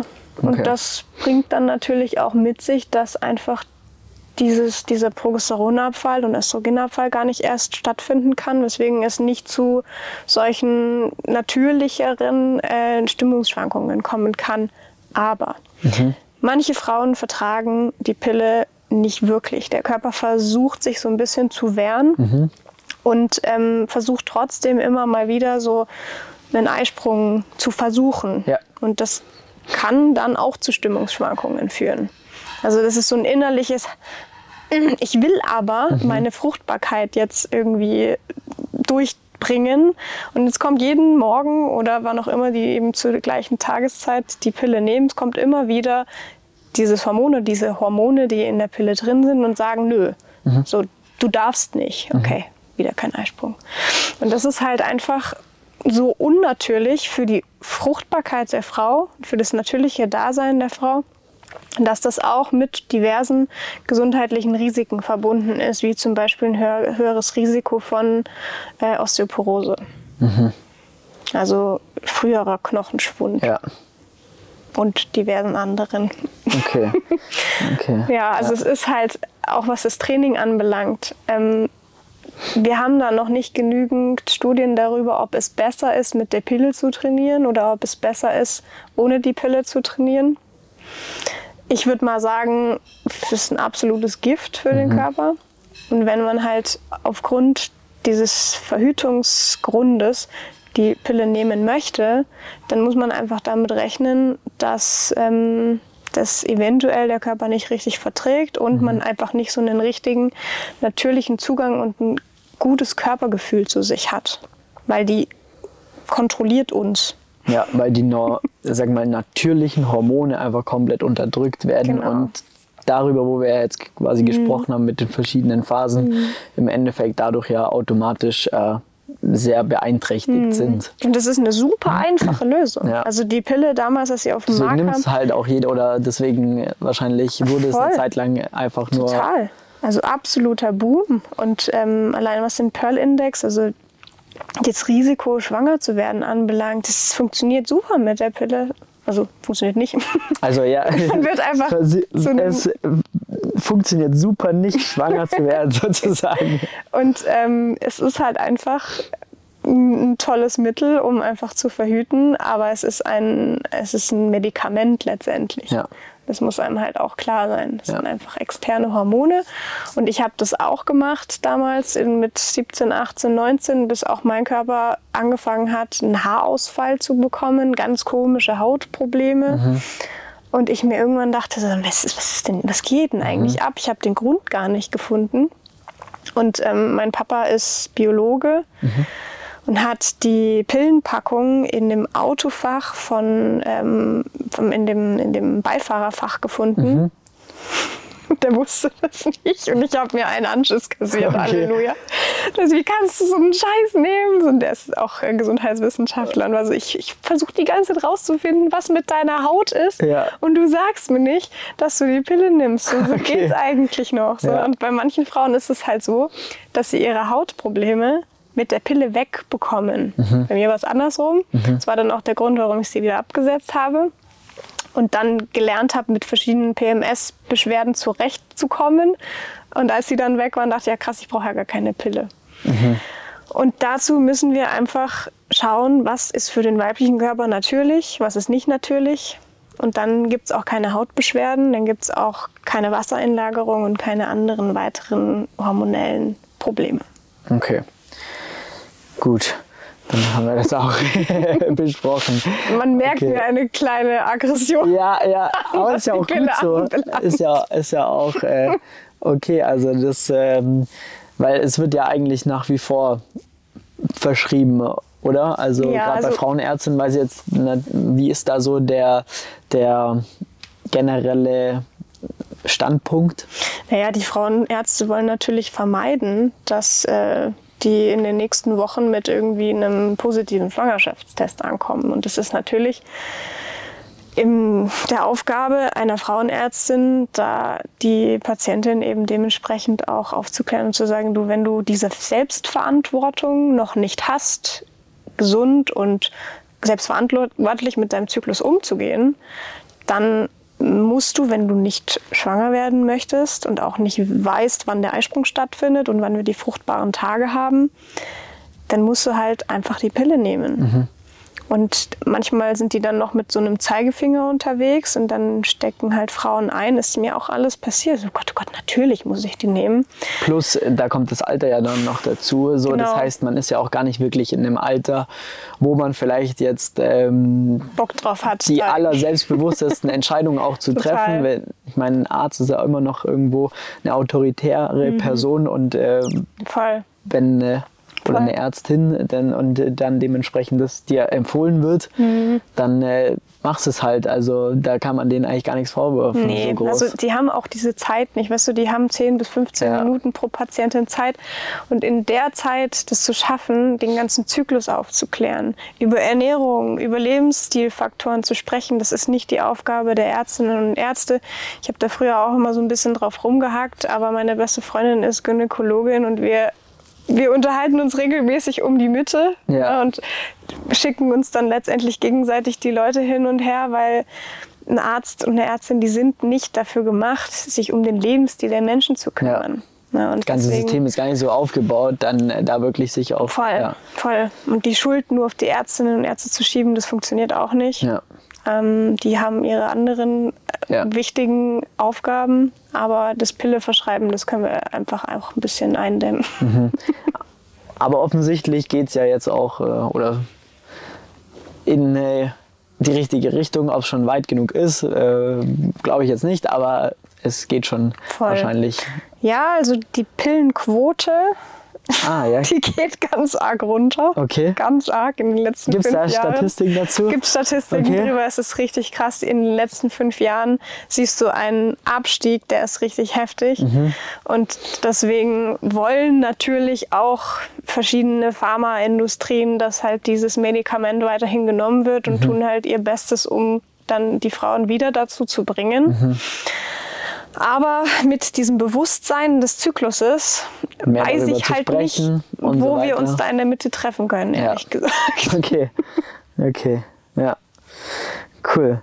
So, jetzt haben wir eine ganz gute Basis geschaffen, um grundlegend, ähm, äh, sag mal, den Zyklus zu verstehen, was da passiert. Können wir ewig weitersprechen? Ich weiß. ähm, aber ich würde ganz gerne jetzt so die Kurve zum Training so ein yes. bisschen noch bekommen zum Abschluss, mhm. weil äh, das äh, hast du uns auch äh, mitgeteilt, quasi, dass eigentlich Training, Ernährung, alles, was da das meiste, was wissenschaftlich auch an Studien gibt und ja. so weiter und so fort, ja primär eigentlich an äh, oder eigentlich fast nur an Männern getestet wurde. Mhm. Das heißt, eigentlich gibt es so gut wie keine Wissenschaft für die Frau quasi im Training, was funktioniert, ja. was funktioniert richtig. Ab den 90ern war es, glaube ich, mhm. hat man so langsam damit angefangen, aber auch hier und da mal so, dass die Studienlage nach wie vor immer noch sehr gering. Genau. Ich meine, das ist jetzt knapp 30 Jahre mhm. oder so. Das ist für Wissenschaft leider gar nichts. Ja. Und das muss man A mal wissen, quasi, mhm. dass deswegen eigentlich auch halt Erfahrungswerte so wichtig sind aktuell, mhm. weil die müssen gemacht werden, um dann darauf basierend natürlich auch irgendwann mal wissenschaftliche Untersuchungen vorzunehmen. Ja. Und ähm, deswegen kommen wir da zu dem Trendthema zyklusbasiertes Training. Und ähm, es, warum Trend? Weil viele das auch, sagen wir mal, verkaufen und Trainingspläne dann dahingehend äh, machen, verkaufen oder damit werben. Und da würde mich jetzt einfach mal interessieren, was du davon hältst. Also auf der einen Seite ist es wundervoll und richtig super, dass einfach Menschen aufstehen und sagen, huch, wir haben was vergessen. Wir haben den Menstruationszyklus vergessen. Den haben wir gar nicht in der Wissenschaft ähm, berücksichtigt, weil es war zu kompliziert. Und es ist auch, wenn man sich damit ein bisschen beschäftigt, den Zyklus allein schon zu pauschalisieren, ist schwierig. Und das ist einfach ein Störfaktor für Ergebnisse in einer Studie. Das muss man einfach so sehen. Und gleichzeitig sagen halt viele so, die Frauen leiden zu sehr darunter. Die haben keinen Zyklus zum Teil im Leistungssport. Mhm. Die haben ganz arge Probleme. Mhm. Wir müssen jetzt was tun. Also deswegen, der Trend ist großartig, mhm. keine Frage. Mhm. Ähm, und wie es halt in jedem anderen Trend halt auch ist, es gibt Ideen, wie zum Beispiel das zyklusbasierte Training.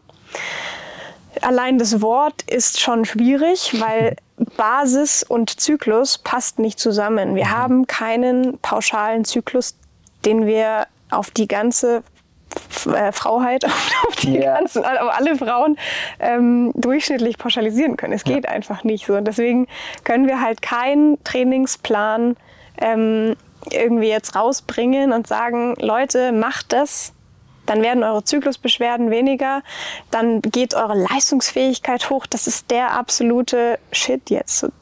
Ja. Das, das, funktioniert einfach nicht. Ja. Zyklusbasiert ist ein Marketingwort, was sich wahnsinnig gut verkaufen lässt. Mhm. Ähm, aber keiner weiß eigentlich so richtig, was es ist. Ja. Ja. Es gibt keine richtige Wissenschaft dafür. Mhm. Das kommt jetzt vielleicht dann in den nächsten weiteren mehreren Jahren. Mhm. Ähm, wahrscheinlich dann, wenn ich in meinen Wechseljahren bin oder so. Aber ehrlich gesagt ähm, können wir halt über zyklusbasiertes Training ähm, rein pauschalisiert noch nicht richtig viel sagen. Das mhm. ist halt einfach leider so. Ähm, was wir aber machen können, ist über zyklusbewusstes Training zu sprechen. Das Wort finde ich ein bisschen schöner, weil jede Frau darf im Laufe der Zeit, in der sie sich etwas mehr mit ihrem Zyklus auseinandersetzt, immer mehr Körperbewusstsein und auch Zyklusbewusstsein entwickeln, um dann selbst entweder gemeinsam mit einem Coach oder alleine herauszufinden, was tut mir wann gut. Wo kann ich mit meinen Intensitäten hochgehen? Wo habe ich ein höheres Verletzungsrisiko? Und wo kann ich mit meinen Intensitäten vielleicht gemeinsam mit ein bisschen mehr Regeneration, wo kann ich da ein bisschen runtergehen. Mhm.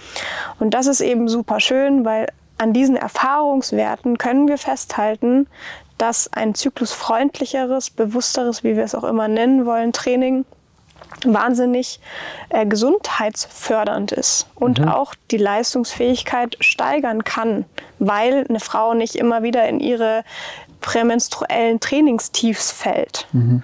Weil eine Frau, die wirklich gesund ist und keine prämenstruellen Beschwerden hat, die hat dementsprechend auch keine Leistungstiefs. Mhm. Und ich habe letztens mein Strict Handstand Push in meiner prämenstruellen Zeit mit zwölf Stück gemacht und dachte mir nur so, ja, es funktioniert. Ja. So, okay, ja. cool. Ja. Ähm, hat irgendwie in der Follikelphase nicht geklappt, aber ja. jetzt dachte ich, ich bin ja eigentlich in der Follikelphase stärker.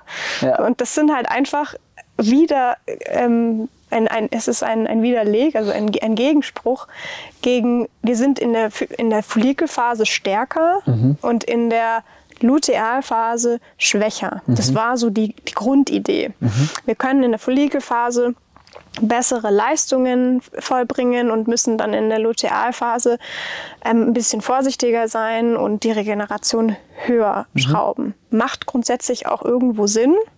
Und wenn wir das eine, vielleicht eine Zeit lang auch so machen, dann kann es halt sein, dass dann die Zyklusbeschwerden komplett weg sind mhm. und wir dann mit diesem gesunden Zyklus immer mehr Progression reinbringen können. Mhm. Und das ist eben wichtig, dass es einfach keine richtige, richtige Basis gibt.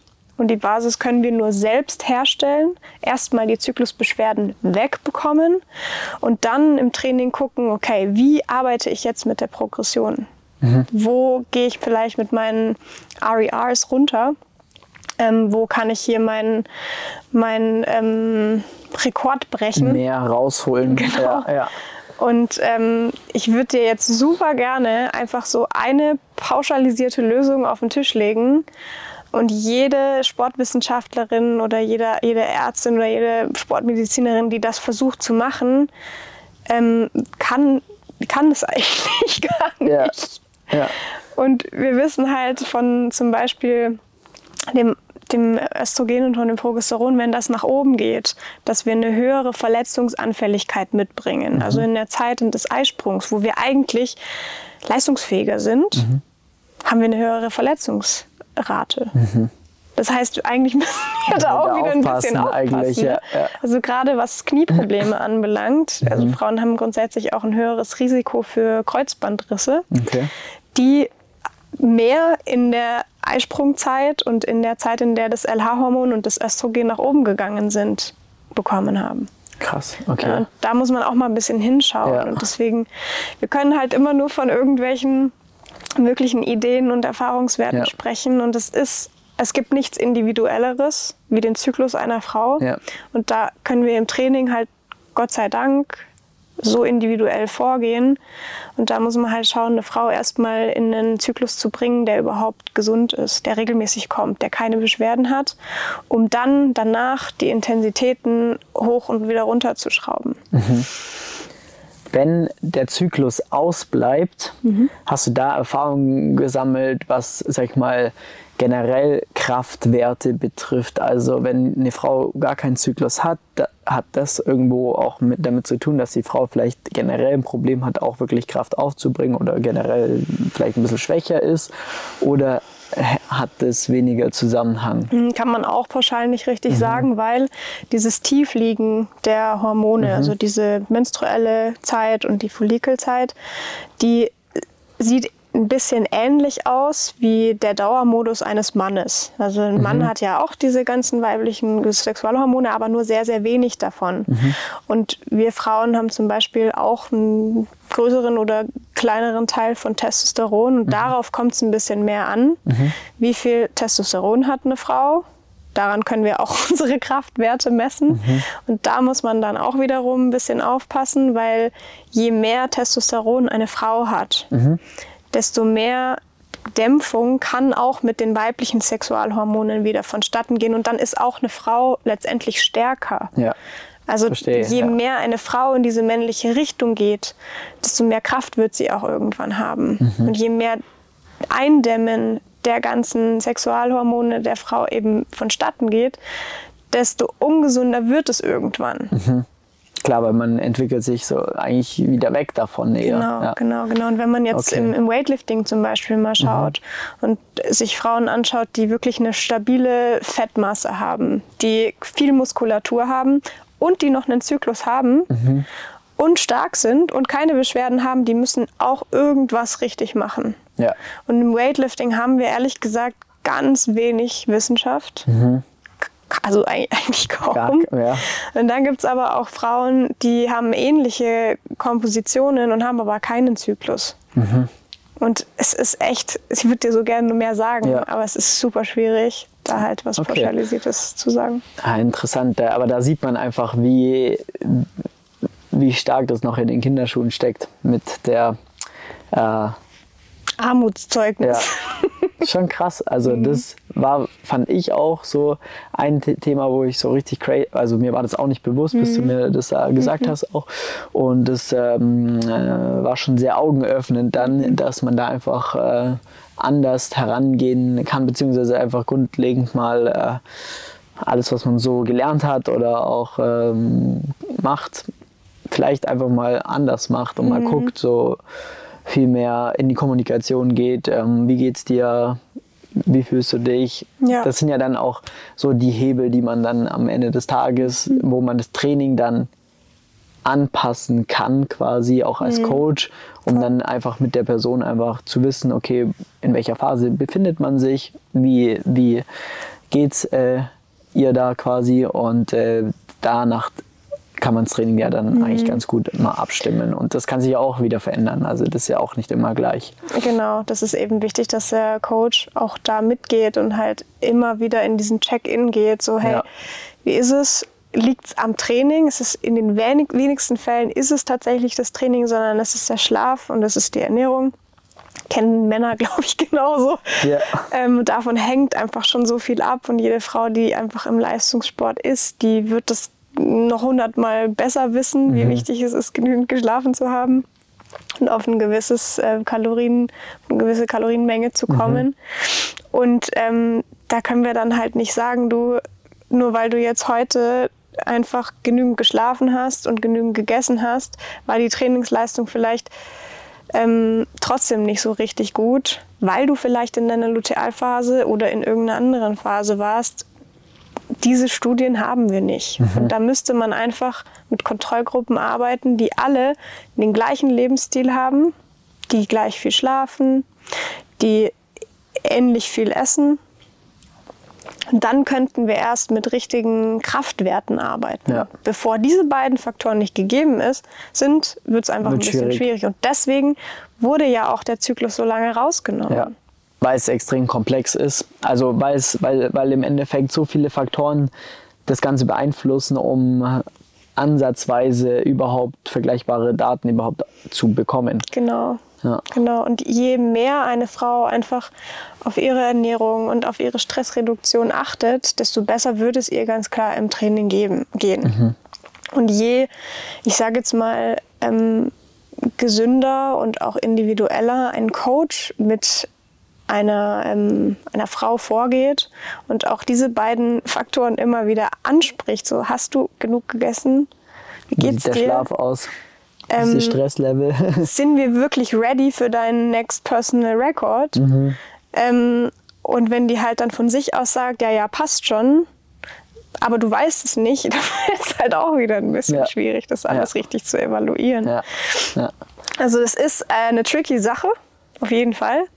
Und ich mache das in meinen Trainings mit meinen Mädels halt immer so, dass ich, wenn die in der Lutealphase sind und prämenstruelle Beschwerden haben, mhm. Dass sie sich auf jeden Fall bewegen dürfen, sofern es geht. Mhm. Solange sie jetzt nicht irgendwie die krassesten Schmerzen haben, ja. weil auch mit dieser Durchblutungsförderung des, der Bewegung wird auch ein Schmerz wieder ein bisschen besser. Und mit ein bisschen mehr Magnesium wird auch ein Schmerz wieder ein bisschen ja. besser.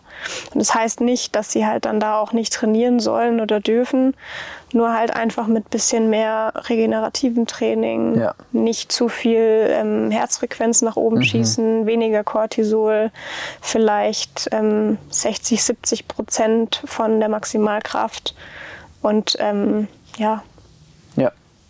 Quasi so eine kleine Deload-Woche oder nicht die ganze Woche, aber halt dann die Tage genau. zumindest dann anpassen, ähm, dass, dass das da einfach abgestimmt ist. Dass, weil wenn man sich ja auch noch nicht so gut fühlt, dann äh, ist auch schon vorher programmiert, dass das Training dann vielleicht auch nicht das allerbeste wird und mhm. dann ist es eigentlich von vornherein auch da mental betrachtet mhm. gut, wenn man nicht zu viel auch erwartet ja. oder fordert natürlich ja. auch als Coach dann, weil wenn dann im Trainingsplan das und das drinsteht und du fühlst dich halt absolut scheiße und du sagst, viele sind ja dann so ehrgeizig und so, oh mein Gott, ich muss es heute schaffen, aber es ist halt genau der falsche Zeitpunkt mhm. eigentlich auch dann das an, äh, in der Woche vielleicht dann auch zu machen. Mhm. Ähm, deswegen äh, hat das bei uns auf jeden Fall auch schon einiges bewirkt, mhm. dass wir quasi da eh dann immer in der Kommunikation sind, wissen, äh, wo steht die Frau, wenn äh, sie gerne auch darüber sprechen möchte. Es gibt natürlich auch welche, die Diesen einfach Charme noch haben. genau. Mhm. Ähm, kann ich auch verstehen, aber trotzdem ist es dann im Endeffekt ähm, dann halt ein bisschen schwieriger. Aber die, die, ähm, die uns da sehr offen auch gegenüberstehen, ist das äh, Beste, was wir machen können, weil Total. wir wissen, alles klar, wir wissen, was Sache ist die und die Tage, wir stehen da und da, dann passen wir das Training an. Mhm. Und äh, dann ist es auch kein zyklusbasierter, mhm. zyklusbasiertes Training, mhm. sondern im Endeffekt ähm, wir sprechen miteinander und das, was, äh, wie es der Person geht, wie sie sich fühlt, danach wird das Training dann halt ausgerichtet. Zyklusbewusster. Bewusster, ja, genau. das ist eigentlich ganz, ganz gutes Ding, mhm. ja, ja. Abschließend habe ich mir einen Satz noch aufgeschrieben, was ich von dir habe, und zwar ist Zyklusbewusste Frauen werden achtsamer, glücklicher und gesünder. Mhm. Warum ist das so? naja, das da in unserem ganzen Gespräch der letzten Minuten liegen, glaube ich, alle Antworten. Also, ähm, kannst du es nochmal genau sagen? Mhm. Zyklusbewusstes ähm, Training macht? Nee, zyklusbewusste Frauen, Frauen mhm. also Frauen, deren, die sich bewusst sind über ja. den Zyklus, werden achtsamer, glücklicher und gesünder. Mhm. Also im Wort Zyklus Bewusstsein liegt ja schon letztendlich dann auch das Wort mit Achtsamkeit. Also wir achten mehr darauf, was passiert eigentlich jeden Monat. Und mhm. was da passiert, wissen wir ja jetzt ganz genau. Aufbau, Eisprung, Abbau, Blutung. Natürlicher Prozess, sehr kraftvoller Prozess, ähm, teilweise auch manchmal ein bisschen anstrengenderer Prozess. Und allein nur dieses Bewusstsein zu haben, bringt ja mit, dass wir an manchen Stellen ein bisschen achtsamer mit uns umgehen können. Ja. Und auch im Training nicht jedes Mal auf 120 Prozent trainieren müssen, weil das kann nach hinten losgehen, früher oder später.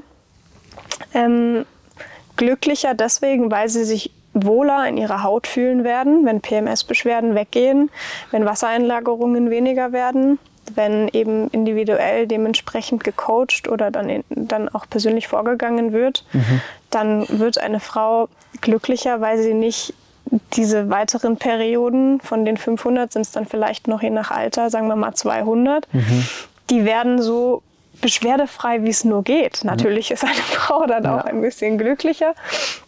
Äh, was habe ich noch gesagt gehabt? Glücklicher.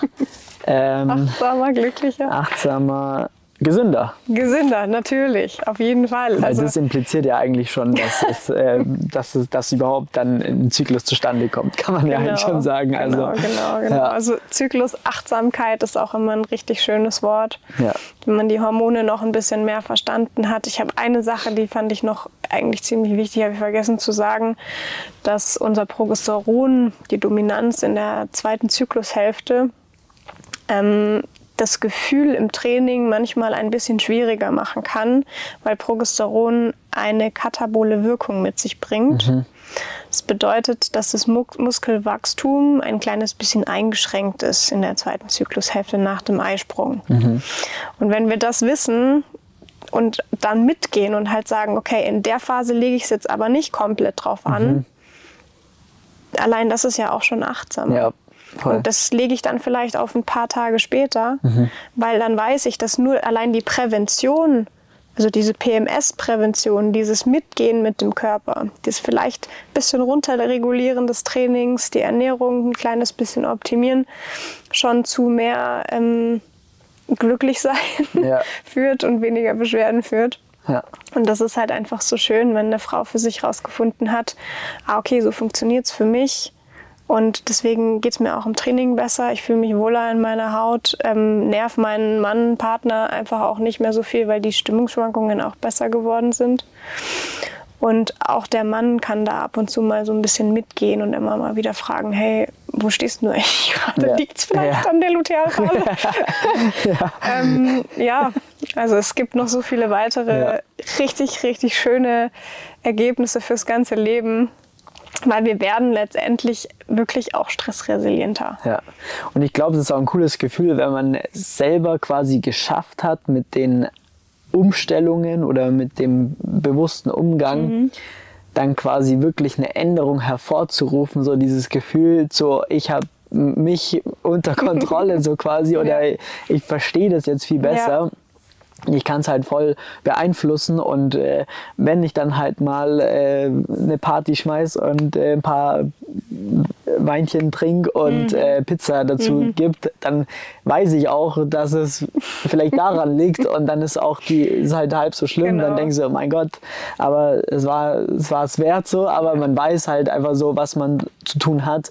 Das, das glaube ich, ist dann auch einfach so ein gutes Gefühl, was einen vielleicht auch viel, viel glücklicher macht, weil man dann nicht so, oh Mann, jetzt geht es mir wieder scheiße, ich weiß eigentlich gar nicht warum und so weiter und man hängt so ein bisschen in der Luft. Das ist ja auch einfach dann Kacke. Ja, genau. Also ich habe es auch letztens ähm, auf meine Lebkuchen geschoben.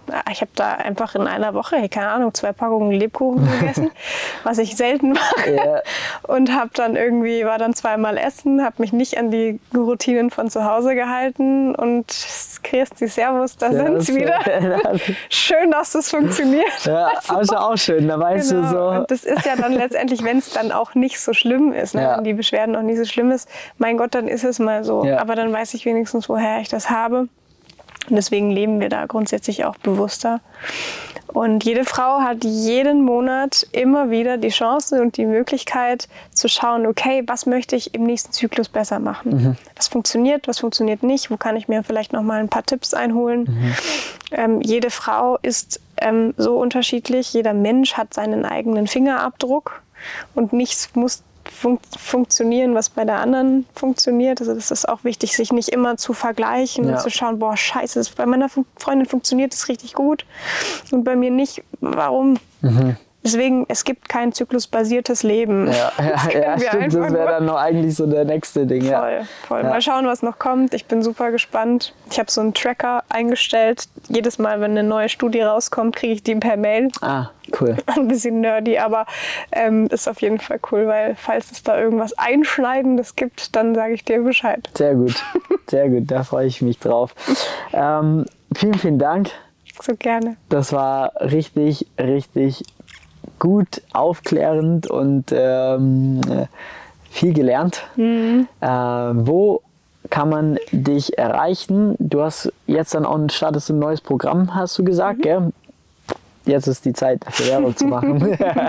genau, also von dem Programm, von dem du sprichst, das ist mein Online-Kurs 28 Psychoflow, The Way to Health She Needs. Da geht es erstmal um die Grundlagen der Gesundheit. Ganzheitliche Gesundheit, was ist das? Mhm. Ist auch für, für Männer grundsätzlich interessant. Wie funktioniert Leber, Darm, alle endokrinen Organe, die Hormone ausschütten? Mhm. Wie sollten wir da erstmal eine Basis schaffen? Mhm ähm, weil wenn da keine Basis vorhanden ist, dann haben wir PMS-Beschwerden. Und darum geht es eben in den Kurs, den Körper erstmal richtig zu verstehen, mehr im Einklang mit der weiblichen Physiologie zu arbeiten das Training auch etwas mehr darauf auszulegen. Und dieser Kurs startet am 6. Dezember. Mhm. Ich weiß nicht, wann die Podcast-Folge rauskommt, aber der Launch ist auf jeden Fall eine ganze Woche. Man mhm. kann sich dann eine Woche eben für den Kurs anmelden. Und der Sinn von dem Kurs ist, dass 2024 einfach keine Zyklusbeschwerden mehr da sind. Also die nächste Chance für die nächsten Wartet. Perioden ist da. Ähm, das ist der eine Kurs 28cycleflow.de. Und dann gibt es halt die Möglichkeit, vor allem wenn es einfach ein bisschen komplexer ist, individueller, ähm, mit mir zu arbeiten, mit 1 zu 1 Coachings. Ähm, muss gar nicht so sehr um, nur aufs Training ausgerichtet sein, sondern hauptsächlich eben um Ernährung, um individuelle Stressresilienzaufbau. Und ähm, dann habe ich ab und zu mal Workshops und Vorträge, die ähm, online oder in verschiedenen Firmen stattfinden. Wie bei uns. Wie zum Beispiel bei euch, ja, genau. Ja. Ähm, grundsätzlich auch was zyklusgerechtes Arbeiten betrifft. Das ist auch ein richtig wichtiger Punkt in unserer heutigen männerdominierten Leistungsgesellschaft. Mhm. Was kann eine Frau auch am Arbeitsplatz tun, um ein bisschen mehr im Einklang mit hier diesem schönen Bereich zu arbeiten? Ähm, ja, ich glaube, das war es erstmal. Ist schon genug, glaube ich. Instagram, hast du vergessen. Instagram, sorry, wie konnte ich nur? Also helina.coaching, also so wie heal und dann ina.coaching. Äh, helina.coaching, genau. Meine Webseite ist www.helina-coaching.com. Ich glaube, du verlinkst Ich hau das alles in die äh, genau. Ja. Notes. Ja, und es erwartet auch schon ein eigener Podcast gerade. Oh, geil. Die ersten Folgen sind schon aufgenommen. Und das sage ich dir dann, wenn es soweit ist. Ja, das äh, sagst du mir Bescheid. Dann äh, werden wir das damit anhängen oder ähm, dann haue ich das in die Story. Yes. Für die Calisthenics-Leute. Ähm, ja. Mega geil. Ich, äh, wie gesagt, hau das sowieso alles in die Show Notes dann nochmal rein und dann können, äh, dann finden die dich sowieso. Ähm, ja, Vielen Dank. Jetzt müssen wir gleich mal schauen, wie lange es gedauert hat. Ich, ich weiß gar nicht. ist auch gut so. Mhm. Ähm, äh, das letzte Wort gehört immer dem Gast. Hm, was habe ich denn jetzt noch nicht gesagt? Ja, also ich schließe ja immer gern mit der Liebe ab. Ich sag's dir. Also der Zyklus ist ein riesengroßes Geschenk für die Gesundheit der Frau. Und je mehr wir einfach diesen natürlichen Prozess zu lieben lernen, desto weniger Bedingungen und desto weniger Druck machen wir dem Körper. Und dann kann ehrlich gesagt nur Gutes bei rauskommen. Okay, sehr schön. Und jetzt ich, ist mir gerade noch was eingefallen, weil äh, wir haben es mittlerweile oder wir haben, wir haben eine Playlist ah ja. mhm. für den Podcast. Mhm. Das heißt einfach der Soundtrack zum Calisthenics Podcast. Mhm. Und jeder Gast, jede Gästin, mhm. was ist der weibliche Gast? Ich, du fragst mich sowas. Äh, nicht. Scheißegal. Auf jeden Fall ähm, darf sich zwei Lieder, quasi was deine Trainingslieder sind, mhm. äh, deine liebsten, wo mhm. du am Bock hast, quasi äh, einmal nennen und dann haue ich die auch noch mit in die Playlist rein, mhm. was sich alle Leute dann auf YouTube und am Podcast quasi äh, ähm, ja, abonnieren können, anhören können, damit man da einfach viele Geschmäcker, Mega. wie der auch der Podcast yes. ist, einfach viele Geschmäcker zusammenbringt. Das ist jetzt schon Vogelwild, was da alles drin ist. Ähm, so ganz durchhören kann man sie wahrscheinlich nicht, aber mhm. man kann sehr viel coole coole Sachen rausziehen. Und deswegen hast du jetzt zwei Lieder, wo du sagen kannst, ja, ansonsten kannst du mir die auf jeden Fall auch nochmal dann ähm, äh, geben und dann also machen wir gleich im Anschluss, dann können wir die gleich mal hinzufügen. Ich glaube, ich mache das im Anschluss, weil ich meine Playlist hat, glaube ich, 50 Songs und ich finde jeden geil. Okay, wir also brauchen ich, zwei. Ich sag dir Bescheid, wenn okay. ich mich einigen muss. Das machen wir dann gleich am Laptop okay, schnell nochmal. Okay, alles klar. Optimal. Dann ähm, ja, machen wir einen Deckel drauf. Mega. Also, tausend Dank. Tschüss. Ich hoffe, dir hat das Gespräch heute gefallen äh, und du konntest ein bisschen was mitnehmen für dich. Schreib es gerne mal in die Kommentare rein, wie ihr dazu steht, ob euch das schon bewusst war ähm, die ganzen Themen, die wir besprochen haben, ob was Neues dabei war, würde mich mal äh, ja, sehr, sehr, sehr interessieren, wenn ihr da äh, Lust drauf habt. Und ansonsten, wenn du mit Calisthenics Vollgas durchstarten möchtest und ähm, das Training optimal auf dich abgestimmt werden soll und du dabei Handstand, Klimmzüge, Push-Ups lernen willst, wenn du ein Muscle-Up lernen willst oder vielleicht sogar irgendwann mal bei, deiner bei einer Competition ähm, mitmachen möchtest, dann trag dir sehr, sehr gerne einen Termin ein für ein kostenloses Beratungsgespräch unter www.flex-calisthenics.com und dann rufen wir dich mal ganz unverbindlich an und schauen wie und ob wir dir helfen können. Deswegen, ja, bis bald und ähm, wenn du was mitnehmen kon konntest, dann äh, gerne diesen Podcast abonnieren. 200 Bewertungen ist das Ziel für diesen für dieses Jahr noch. Das kriegen wir hin, denke ich. Und deswegen gerne nochmal eine schöne Bewertung da lassen, würde mich sehr freuen. Und dann bis zur nächsten Woche. Da gibt es nämlich ja, die nächste coole, ähm, den nächsten coolen Gast. Kannst du auf jeden Fall schon mal gespannt sein. Und dann geht's weiter. Mach's gut, dein Flex. Ciao.